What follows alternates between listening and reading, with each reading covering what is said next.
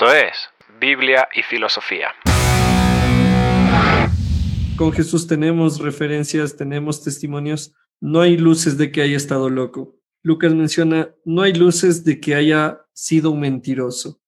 No hay luces de que haya sido un mentiroso lunático, ni un lunático mentiroso.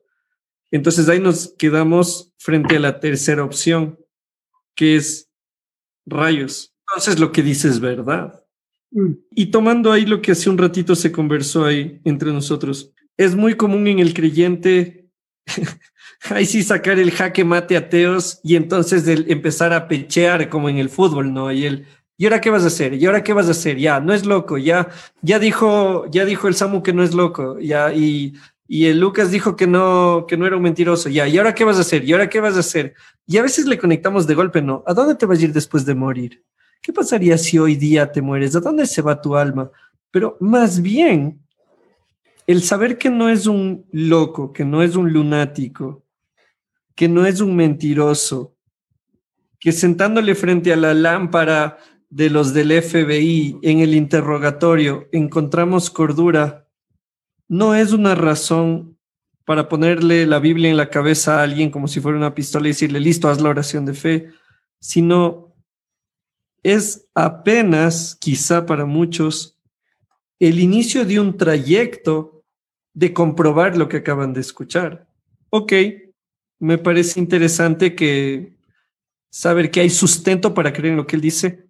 Y es el comienzo del journey, es el comienzo del camino que uno no sabe cuánto le va a tomar. Y, pensaba en vos, Rommel, porque lo, lo, hemos compartido un par de veces, no, no tantísimo como quisiéramos, pero en tu caso, tu acercamiento a Jesús, no a la fe, al cristianismo hemos estado ligado por muchos años, eh, pero en tu acercamiento directamente con Jesús es un insight que se te da, es un, es un decir, hijo de madre, se me acaban todas las ideas que había escuchado, mi mamá orando, la oración por el almuerzo, se me, todos los versículos que me aprendí de niño, todo, se me hace clic por un argumento que finalmente lo asumo como real. Y eso se dio, según vos has contado, y, me encantaría que puedas mencionar un poco, en un proceso. Mi asunto va más, si lo ponemos románticamente, tipo testimonio de, culto, eh, por una búsqueda que mi ser hace. Yo, yo estoy en una búsqueda. Eh, durante mi vida anti, anticristiana y, llego a un punto desde el pensamiento, desde la filosofía, filosofía heideggeriana, nuevamente, a acercarme a la deidad. Y ahí está Éxodo 3, ¿no es cierto? Siempre les he comentado.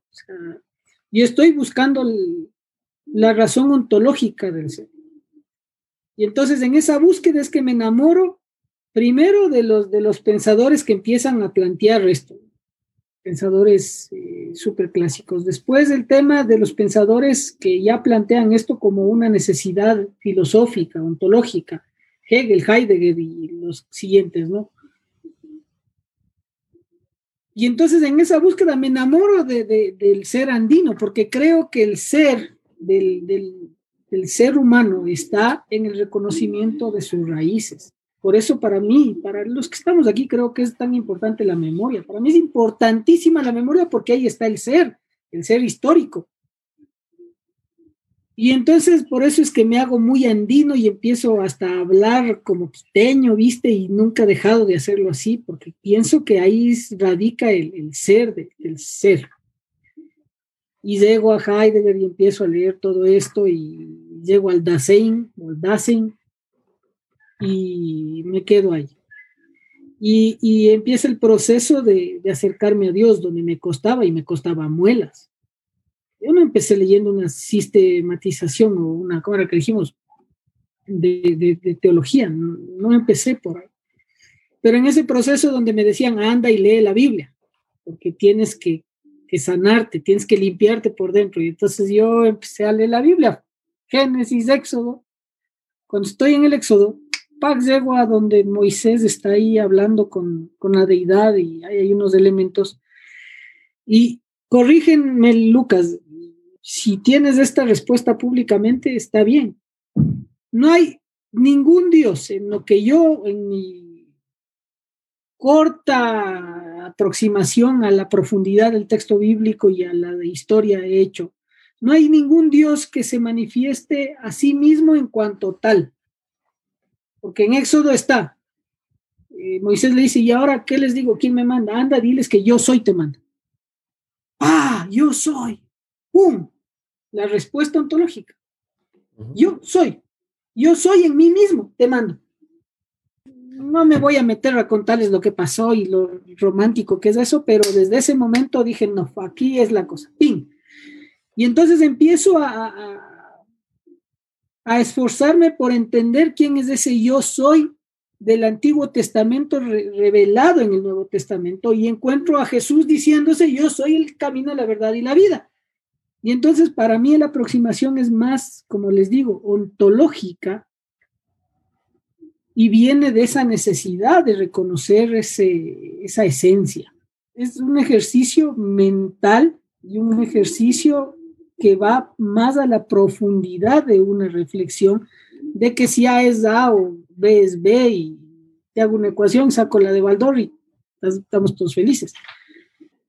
Estaba acordando de uno de los capítulos del libro que publiqué el año pasado que se llama La rebelión de los santos, cristianismo y posmodernidad.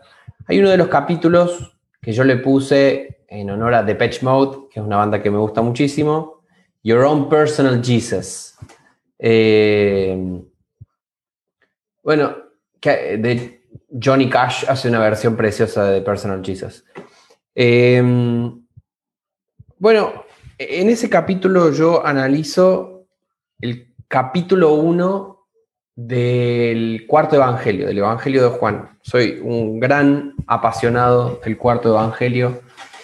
Em, y hay una escena muy linda en el capítulo 1 de, bueno, lo conocemos sobre todo por el prólogo, en el principio era el verbo y el verbo estaba con Dios y el logos era Dios, etc. Pero después, cuando termina eso, hay una escena en la cual Jesús se encuentra con los discípulos. Y es muy, muy interesante porque Jesús en un par de versículos es nombrado con ocho nombres eh, cristológicos diferentes. Eso es una belleza del cuarto evangelio. Porque de pronto se, o sea, visualicémoslo ya, ya que vamos a ir por una argumentación narrativa también, ¿no?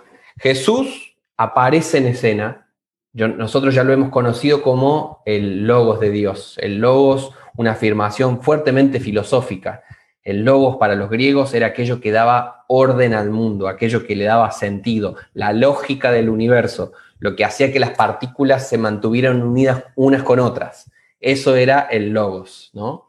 Nosotros ya dijimos que, bueno, este personaje es el logos, la lógica del universo. Y de pronto aparece caminando como uno más en medio de todos y el resto de los discípulos al ver llegar a Jesús empieza a nombrarlo cristológicamente. Y si vamos a tomar cada una de estas expresiones cristológicas, como por ejemplo hijo de David, como por ejemplo Mesías, como por ejemplo Maestro, como por ejemplo eh, aquel que fue anunciado por los, la ley y los profetas. Son todos títulos cristológicos. Imaginémonos entonces que cuando Jesús es nombrado por cada una de esas personas con un título cristológico diferente, lo que está ahí de fondo diciéndonos el cuarto evangelio es que nuestra percepción individual del logos, nuestro acercamiento al logos, siempre va a tener un aspecto personal. Es decir, cada vez que nosotros miramos a Jesús, estamos encarándolo desde uno de estos títulos cristológicos, desde una mirada cristológica que dice algo acerca de él, pero que no agota su misterio.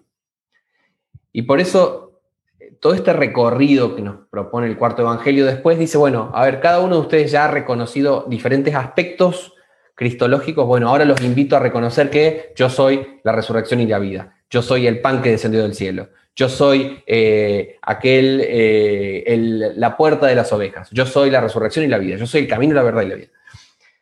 El cuarto evangelio, después de que cada uno de nosotros, eh, pensándonos como discípulos de Jesús, ¿sí? si nosotros fuéramos parte de ese relato, nosotros somos uno de los, imagínense, yo soy el que dice, vos sos el maestro. Eh, Jimmy es, el que dice, bueno, vos Jesús sos aquel que anunciaron la ley y los profetas. Y después Samuel dice, bueno, vos sos el Mesías y Rommel dice, eh, vos sos eh, el, el hijo de David. Cada uno de nosotros ve a Jesús en cara, entiende a Jesús desde su propia perspectiva. Y en ese sentido podríamos decir, cada uno de nosotros responde más o menos al trilema o a alguno de los otros dilemas que nos podamos encontrar. Lo responde, pero a partir de ese momento, la invitación es decir, bueno, yo como Jesús, como el que cumple todas las expectativas individuales y subjetivas que cada uno de ustedes tiene, a partir de ahora los invito a descubrir una serie de nuevas revelaciones cristológicas que ninguno de ustedes maneja. Es decir, vengan a descubrir que yo soy la resurrección y la vida. Y para descubrir eso uno tiene que caminar detrás de Jesús. Y al fin de cuentas, eso es lo que, está, lo que los evangelios nos invitan a hacer. Los evangelios no, se nos, no nos intentan presentar una especie de manual retórico, ni de manual de lógica, ni de teología eh, sistemática. No son eso. Son una narrativa. Ojo, no son una narrativa que no tenga logos. No son una narrativa carente de lógica. Eh, sino que por el contrario hay una lógica detrás de todo eso y justamente la apologética, la teología sistemática, intentan organizar esos elementos para mostrar la belleza y el sentido coherente que tiene el Evangelio. No obstante, la invitación a la que estamos convocados es a decir, bueno, vamos a seguir a este Jesús. Y mientras lo sigamos, y por eso esa es una invitación existencial absolutamente a la que estamos llamados, es decir, ir caminando detrás de Jesús para ir descubriéndolo en eh, sus propias manifestaciones que van más allá de lo que nosotros desde nuestro propio background, desde nuestro propio trasfondo, nuestras experiencias, nuestras expectativas, podemos descubrir. Entonces, que la apologética es válida es valiosísima. Desde Tertuliano en adelante, la apologética ha sido fundamental no solamente, como bien decía alguien, no solamente para convencer al otro acerca de la validez del Evangelio, sino en primer lugar para convencerme a mí, para convencerme a mí en medio de mis dudas de que puedo seguir salteando por encima de las dudas y volver a poner mi fe en esto que sigue siendo un misterio para mí. Yo soy el primer receptor de la apologética, eh, porque yo necesito también ser desafiado e iluminado con la veracidad del Evangelio. No obstante, estamos invitados a un camino. Y solamente en ese camino es donde vamos a descubrir la verdad que nos lleva a la vida. Eh, querer llegar a la verdad sin transitar el camino es pedirle peras al olmo. Eh, creo que muchas veces podemos caer un poquito en ese error. Eh, de, esperar que, bueno, con esta serie de argumentaciones, eso es igual a Cristo.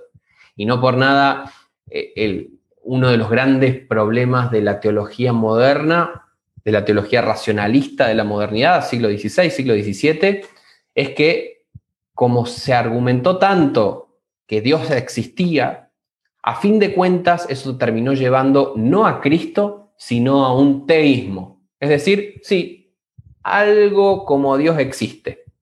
Y ahí lo tenemos a Voltaire, por ejemplo, y ahí lo tenemos a la gran mayoría de todos los fundadores de Estados Unidos en el siglo XVIII. ¿sí? Son casi todos teístas, en ese sentido no son cristianos, no son discípulos de Jesús. Son personas que dicen, eh, sí, efectivamente hay un motor primero, si vamos a volver a Aristóteles. Hay un motor primero, hay algo que le dio el puntapié para que existiera el mundo, hay una lógica. Lo, lo interesante de la fe cristiana no es decir hay Dios. Lo interesante de la fe cristiana es decir Dios es como Jesús. Es completamente diferente. Y creo que esa es justamente la invitación.